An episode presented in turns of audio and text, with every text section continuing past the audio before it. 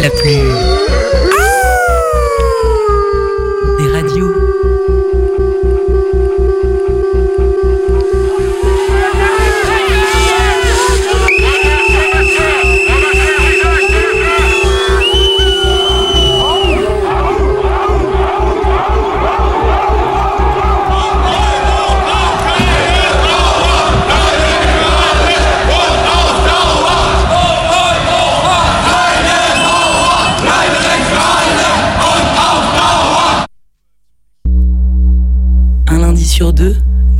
de 18 à 19h, le chant des meutes.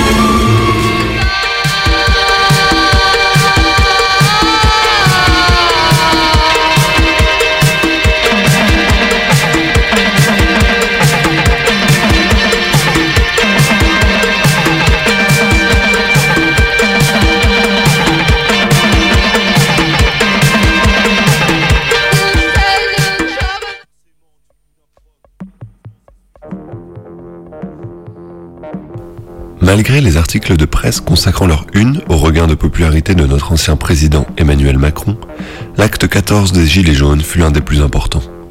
De par le nombre de participants et de par la tournure que prendra le mouvement après cette journée. En effet, ce 16 février 2019 fut synonyme de non-retour. L'usage de lanceurs de balles de défense fut confirmé malgré les nombreuses blessures et les grenades continuèrent de mutiler. C'est donc naturellement que les usines d'armement fournissant ce matériel aux forces de l'ordre furent attaquées, à l'instar de Vernet-Caron à Saint-Étienne, qui brûla pendant plusieurs heures. devrait être interdit en France. Leur technique, c'est un nuage de fumée et pop, pop, pop, pop.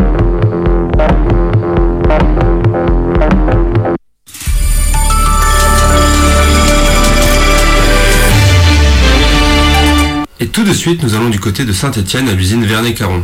Qui a fait parler d'elle ces dernières semaines en ayant commercialisé du tout nouveau matériel de maintien de l'ordre. Et oui, ce sont dans ces usines que sont fabriqués les tout nouveaux fusées à filet anticasseurs, les flashballs à ultrasons ou encore les cloches de protection pour CRS fragiles. Mais depuis quelques jours, l'usine subit un véritable siège, rendant impossible la production de ces nouvelles armes dites non létales du maintien de l'ordre. Ce sont en effet plus de 5000 gilets jaunes de toute la région, Rhône-Alpes, qui encerclent l'usine. Nous retrouvons tout de suite notre envoyé spécial Yolande Roquette qui va nous faire un point sur la situation.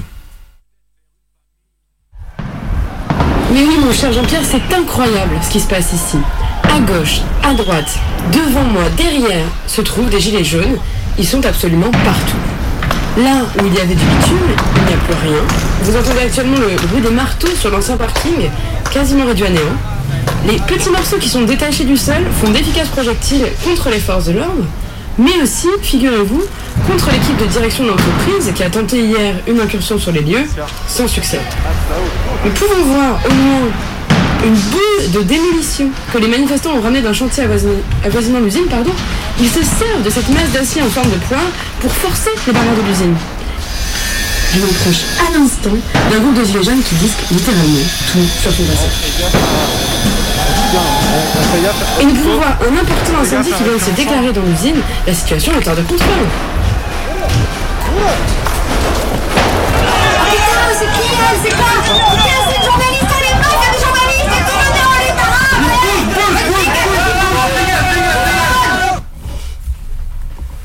Allô Yolande?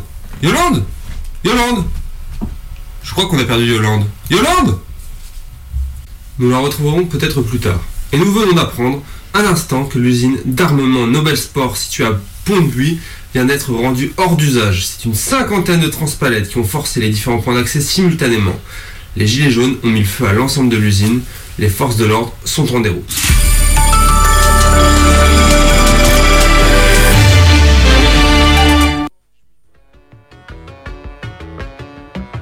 Depuis la mi-février, les Gilets jaunes se sont concentrés sur les flux de marchandises. Fermeture des dépôts de carburant et d'Amazon, blocage des camions et périphériques, détérioration des voies de transport de fret. Les habitudes durent changer. En effet, les cantines scolaires n'étant plus ravitaillées, les parents d'élèves s'organisèrent pour préparer les repas et goûter. Des cantines fleurirent dans les quartiers.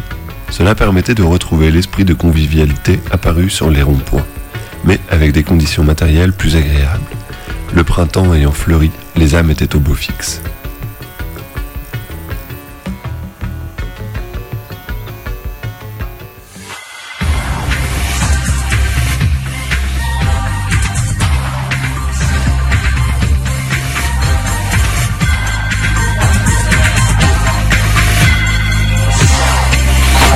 Bonsoir et bienvenue dans notre nouveau numéro de Cash Minute Inside. Aujourd'hui, lumière sur la paralysie de l'économie qui touche le pays depuis plusieurs semaines déjà.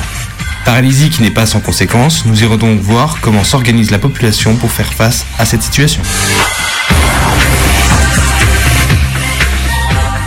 Blocage des raffineries, barrage sur les routes, perturbation du fret, gel des flux.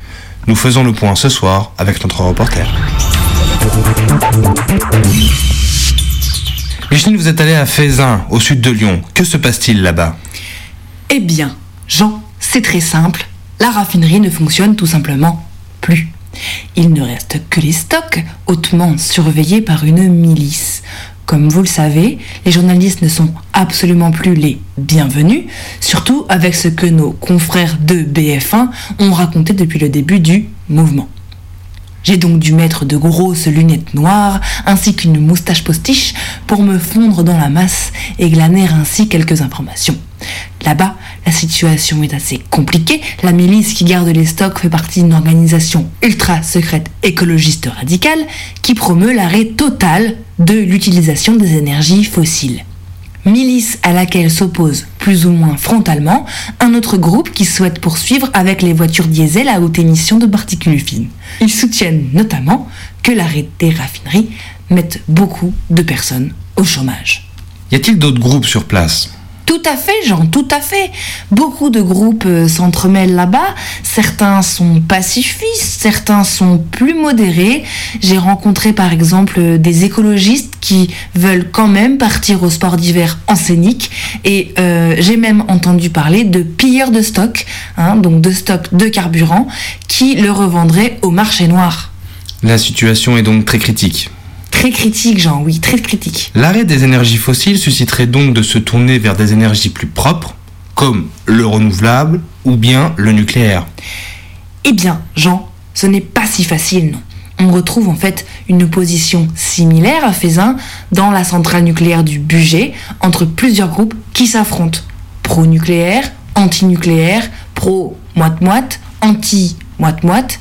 Il y a également des débats autour de l'éolienne industrielle, des barrages hydrauliques, etc., etc. La question de l'énergie étant primordiale, euh, certains, certaines s'autonomisent donc dans ce domaine. Nous y reviendrons en seconde partie d'émission. Vous êtes également allé voir du côté des entrepôts de marchandises, qui sont de plus en plus vides en raison des blocages de route, les camions ne circulant quasiment plus. Oui, oui, tout à fait, c'est bloqué, mais une fois de plus, Même schéma, les blocages ne font pas l'unanimité, certains souhaitent cesser totalement les importations et n'avoir que des objets DIY made in leur garage, pendant que d'autres souhaitent continuer à se faire livrer chez eux des produits made in Chine. Quoi qu'il en soit, il en résulte une grosse pénurie d'objets manufacturés, de certains aliments, l'essence ne circule plus, bref, c'est du jamais vu. Très bien, merci Micheline. Nous vous retrouvons après une courte page de pub.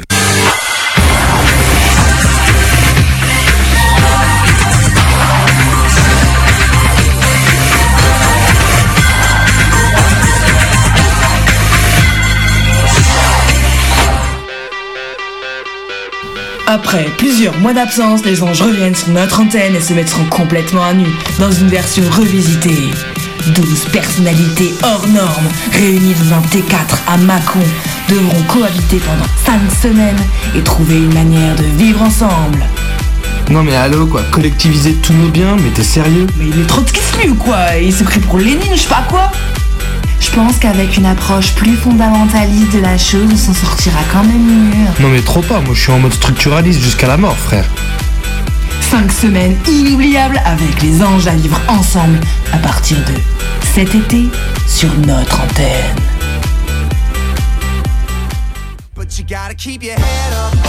Nouveau gilet pour une nouvelle vie revient mardi prochain à 20h30. Ma chérie, la veste Gucci et les Louboutins, c'est totally has been. Désormais pour sortir, c'est le petit gilet sans manche jaune cintré avec bande argentée dans le dos. Nouveau gilet pour une nouvelle vie, mardi prochain à 20h30.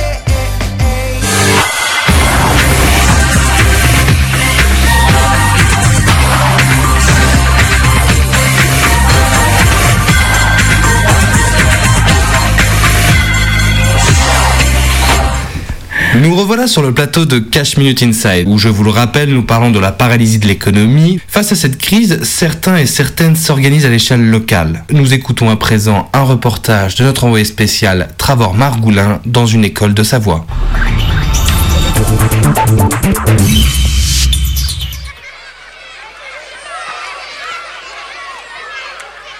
École de Chevroux, Palafruy la Dauphinoise, en Savoie.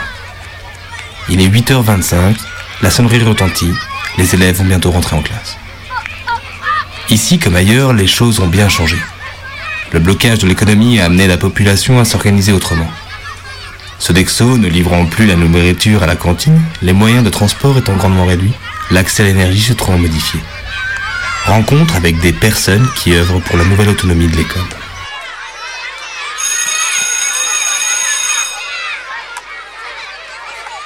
Alors nous, ce qu'on a fait, euh, c'est reprendre l'idée des cantines populaires qui existaient déjà. Moi, j'ai découvert ça sur un rond-point bloqué euh, il y a quelques mois.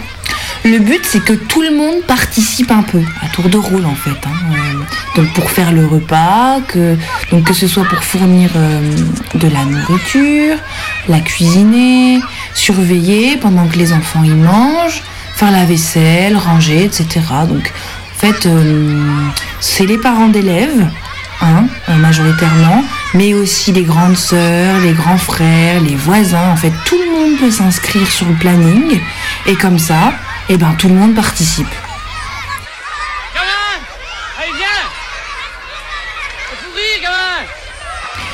Ce qu'on a voulu faire, c'était surtout du local. Euh, avec l'arrêt des transports et tout et tout, on s'est dit qu'on pouvait s'organiser autrement. Euh, par exemple, s'organiser avec les agriculteurs du coin, le boulanger, le fermier, pour avoir des bons produits pour la cantine. On a aussi fait un potager à l'école, on a mis des plantes aromatiques dans la cour, puis comme ça, ben, ça apprend euh, aux gamins à travailler la terre. Alors bon, il y a toujours des débats, hein, végétariens, vegans, biologiques, raisonnés. De toute façon, il faut composer avec tout le monde. hein. Et puis, euh, c'est bien de débattre, c'est constructif. Hein. Pas comme le faux grand débat d'il y a quelques mois, là, quand le, le Macron, il a essayé de nous la faire à l'envers. euh, C'était pas respectueux, ça.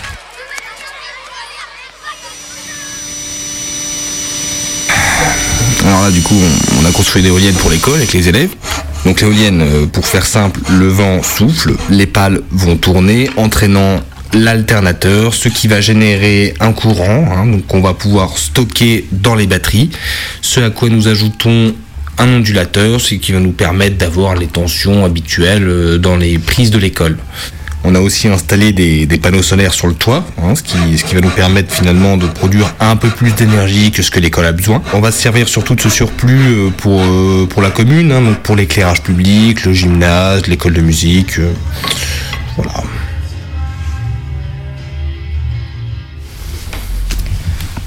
On a remis les travaux manuels au cœur de l'éducation euh, les élèves cuisinent avec les adultes, euh, ils participent aux ateliers culture de la terre. On a également mis en place des cours de céramique pour fabriquer divers objets de la vie quotidienne, mais aussi euh, des objets décoratifs ou tout simplement qui, finalement ne servent à rien pour, pour aussi la créativité des élèves. On a développé quoi d'autre? Ah oui, les ateliers menuiserie, des ateliers électricité, Hum, bah, ils ont notamment euh, construit l'éolienne avec Gérald. Euh, on a aussi des ateliers tricot, couture, peinture. Alors évidemment, on, pousse euh, tous les élèves à participer à des ateliers sans distinction de genre. Tous ces ateliers sont animés par des gens de la ville. Tous ceux qui veulent animer les ateliers sont les bienvenus. Et à côté de ça, Bien sûr, on a gardé un socle d'apprentissage théorique solide qui leur permettra, s'ils le souhaitent, de s'inscrire plus tard à l'université, si toutefois elles sont débloquées un jour. Alors pour les transports, comme on ne sert plus de la voiture, on a repris une vieille invention. Hein. Donc là, je l'ai devant moi. Il y a deux roues, elles sont reliées à un cadre, il y a un pédalier, une chaîne. Ça marche à l'énergie musculaire. Hein. C'est ce qu'on appelait avant plus communément le vélo, la bicyclette. Ici, vous êtes dans l'atelier. Hein. Chacun peut venir réparer un vélo. Il y a des animateurs qui sont là pour aider. C'est un vrai lieu d'échange des savoirs. Et pour ceux qui habiteraient un peu plus loin ou ceux qui ont des problèmes de motricité, on a développé une version un peu plus récente du triporteur. On pourrait se relier un peu chacun, chaque matin, pour faire une tournée et aller chercher ceux qui sont le plus éloignés. Eh bien, merci Travor pour ce reportage en Savoie. Apparemment, le pays essaie de s'organiser autrement et ça a l'air de fonctionner assez bien. Je rends l'antenne, merci pour votre attention et bonne soirée.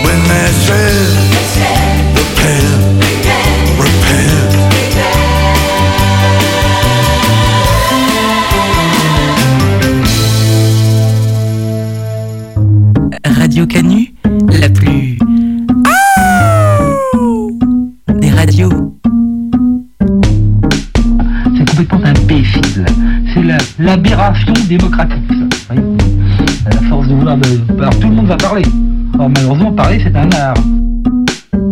Un lundi sur deux, de 18 à 19h, le chant des meutes.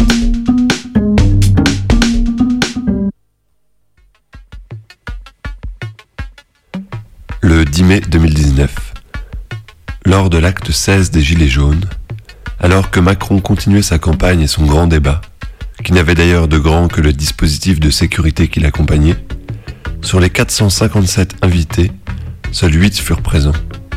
Le président était alors définitivement lâché par les élus, en plus de par son peuple. Le bruit courut de ville en ville et de tweet en tweet qu'il avait disparu. Une fuite en hélicoptère apparemment rapide, mais définitive.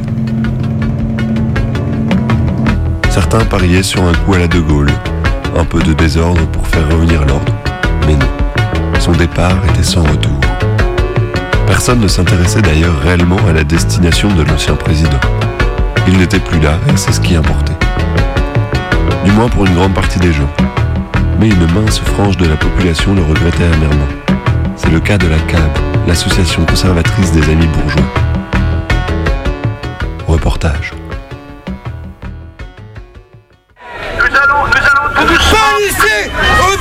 À tes chefs Policier, obéis à tes chefs pour le début, de, Policier, pour le début du défilé. obéis à tes Donc, chefs les hommes devant, les femmes derrière.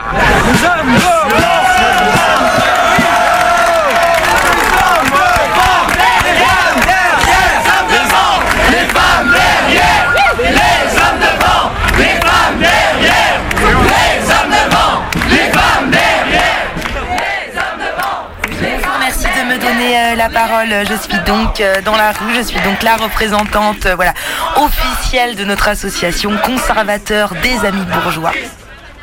Nous avons une liste de revendications très claire, avec évidemment en premier le retour du grand chef patron Jupiter, Monsieur Macron, mais également la reprise du pays par l'armée, la dissolution des cantines populaires, le juste retour euh, de notre gouvernement, etc. L'avenir, c'est l'autorité. La- L'avenir, c'est l'économie. L'avenir, c'est de taper sur la jeunesse. Plus d'écran à trois carrés, moins de solidarité. Plus d'écran à trois carrés, moins de solidarité. Plus d'écran à trois carrés. Trump, sauvez-nous Plus d'écran à trois carrés, moins de solidarité. Plus d'écran Nous, le peuple, enfin le véritable peuple, le petit peuple de France, comme on dit. Nous, les oubliés, les bourgeois, trop souvent mis de côté, euh, trop souvent écartés du pouvoir, trop souvent, on s'est tu. Et aujourd'hui, on va dans la rue pour réclamer nos droits, nos droits financiers. Ne laissons pas les sans-dents prendre le pouvoir. Nous sommes fiers des violences policières. Nous sommes fiers des violences policières.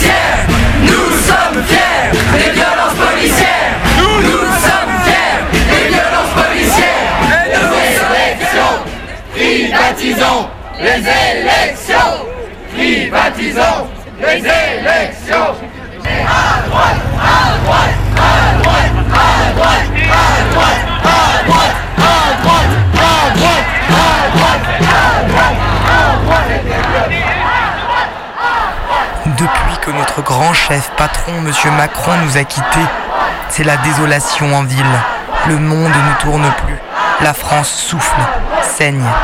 Nous demandons l'aide humanitaire internationale d'urgence. Le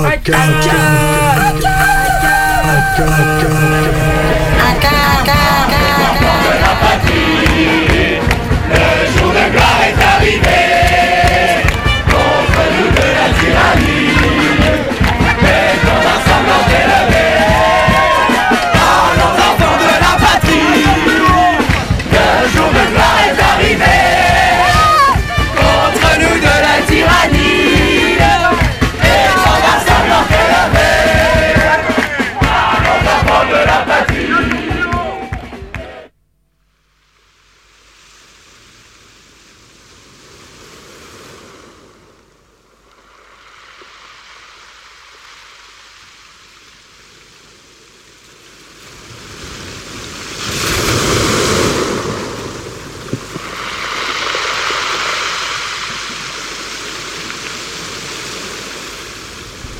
quelque temps déjà, le doute s'était emparé d'Emmanuel.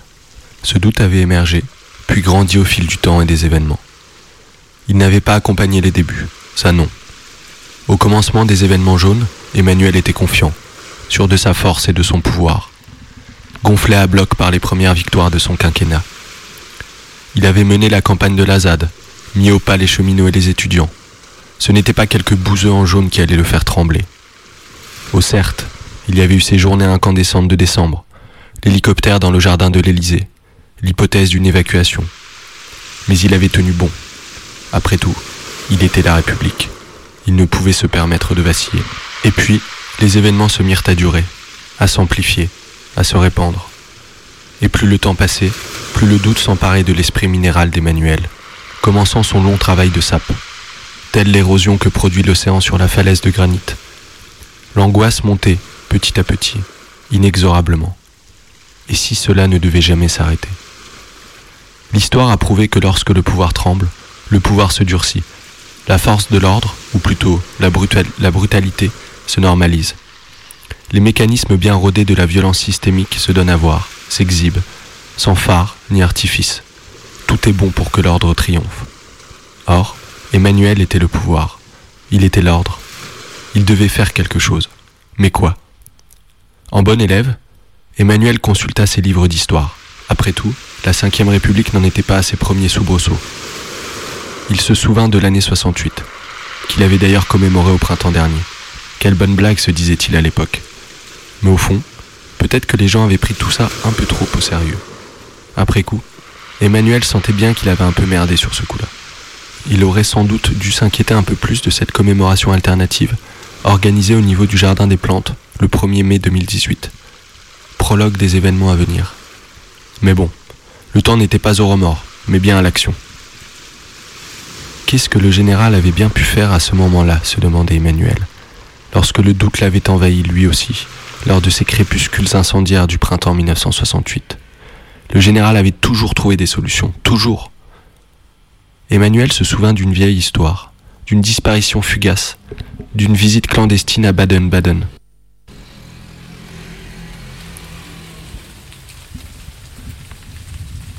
L'après-midi du 29 mai 1968, alors que la vague de grèves et de manifestations entrait dans sa cinquième semaine, le général de Gaulle disparut inopinément. En route par hélicoptère vers sa résidence de Colombey, il changea de destination pour gagner la petite ville allemande de Baden-Baden. Yvonne de Gaulle, tandis que l'Alouette 3 survolait la Lorraine, montrait à son mari l'inquiétante efflorescence de drapeaux rouges sur les mines et les aciéries. Un peu après 3 heures de l'après-midi, l'hélicoptère se posa devant la résidence du général Jacques Massu, naguère héros de la bataille d'Alger et désormais commandant de l'armée française en Allemagne. De Gaulle voulait savoir sur combien de divisions blindées on pouvait compter s'il fallait reprendre par la force le contrôle de la capitale. Massu se porta garant de la loyauté de ses hommes, préconisant le calme et encourageant De Gaulle à rejoindre Paris et prendre la situation en main. Ce soir-là, le président retourna à Colombey, rassuré, et le lendemain, il annonça que des élections auraient lieu à la fin du mois de juin. Une semaine avant le vote, l'Élysée fit savoir qu'une poignée d'officiers, condamnés à la réclusion perpétuelle pour leur participation à la révolte militaire qui avait marqué la fin de la guerre d'Algérie, seraient graciés, en attendant une amnistie générale.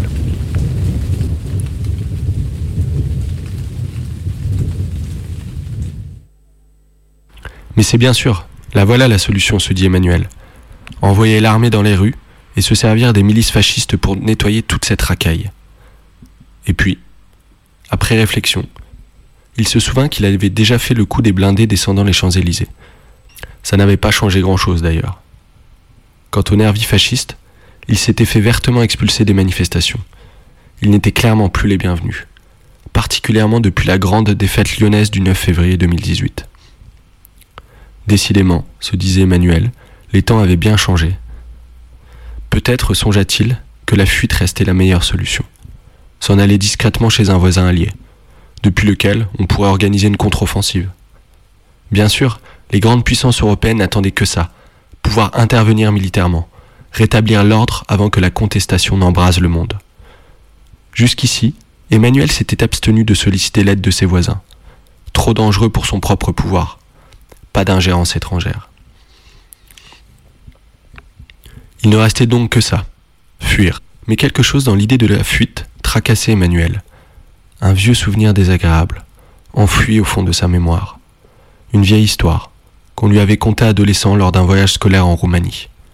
Pour en avoir le cœur net, il alla voir sur Internet. Quant au, au couple Ceausescu, que sont-ils devenus Où sont-ils exactement?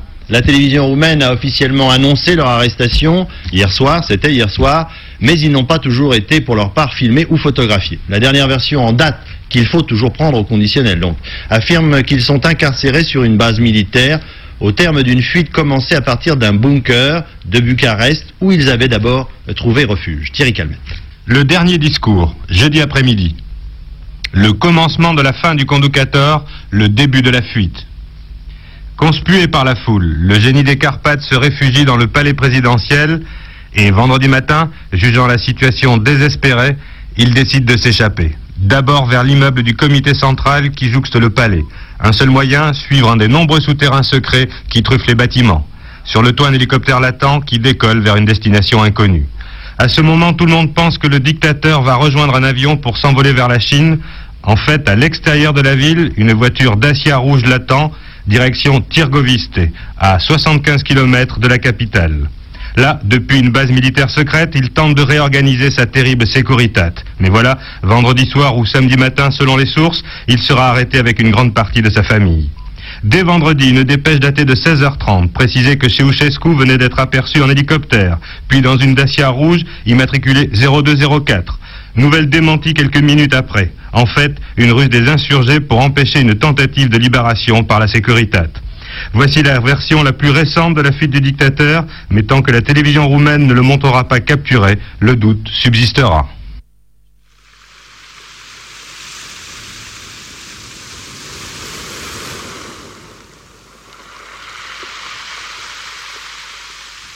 Bon, la fuite n'était finalement pas si évidente que ça. Vu son degré de popularité, il n'était pas à l'abri d'une traque présidentielle. Et puis, il n'était pas sûr qu'il y ait encore de l'essence dans son hélicoptère. Il était d'ailleurs bien incapable de le piloter, cet hélicoptère. Son pilote personnel était parti depuis longtemps, comme bien du monde autour de lui. En fait, depuis quelque temps déjà, Emmanuel était seul, absolument seul. Il était là, dans ce grand bureau vide et froid de l'Élysée, à contempler le monde depuis ses, grandes baies vitrées, comme si ce dernier avait oublié jusqu'à son existence même. L'Élysée était vide, du lierre commençait à recouvrir sa façade. Peut-être que finalement il pourrait rester là, seul, tranquille, oublié de tous.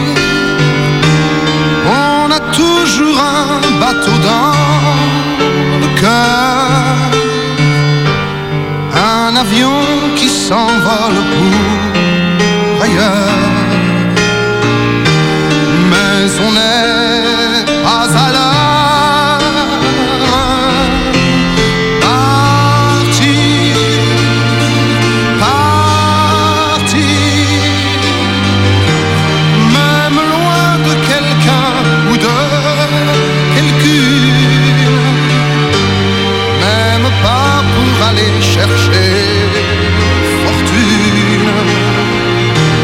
Oh, partir sans rien dire, vivre en s'en allant et en s'envolant.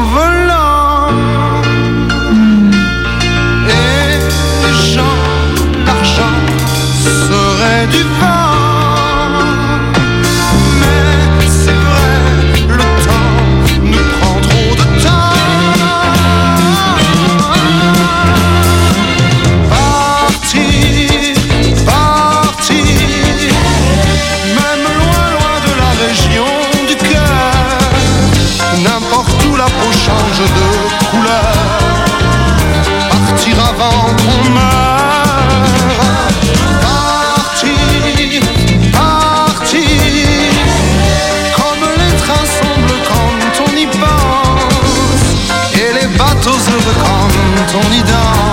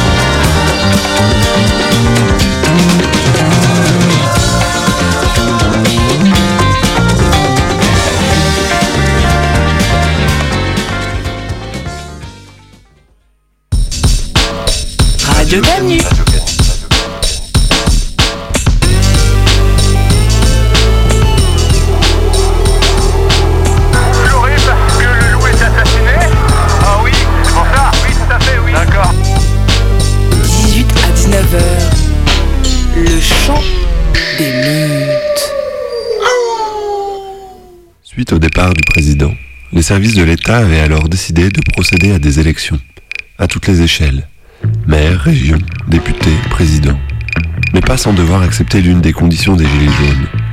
Nul ne sera élu sans majorité absolue, abstention et vote blanc comptabilisés. C'est donc sans surprise, après quatre élections, 18 mois passés sans élu, que la France en restait dépourvue.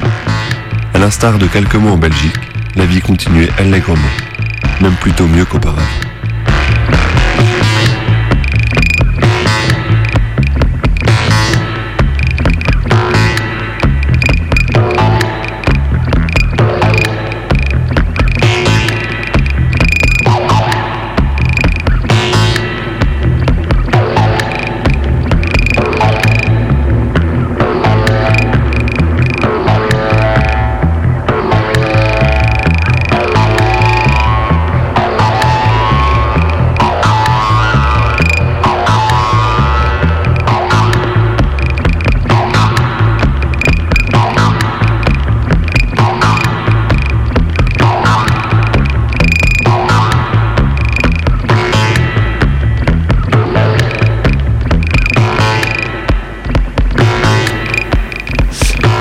Voilà, c'est la fin de cette euh, première partie euh, d'émission euh, consacrée à une fiction sur les Gilets jaunes et intitulée Détour vers le futur. On vous donne rendez-vous dans deux semaines pour suivre les évolutions de la Révolution jaune.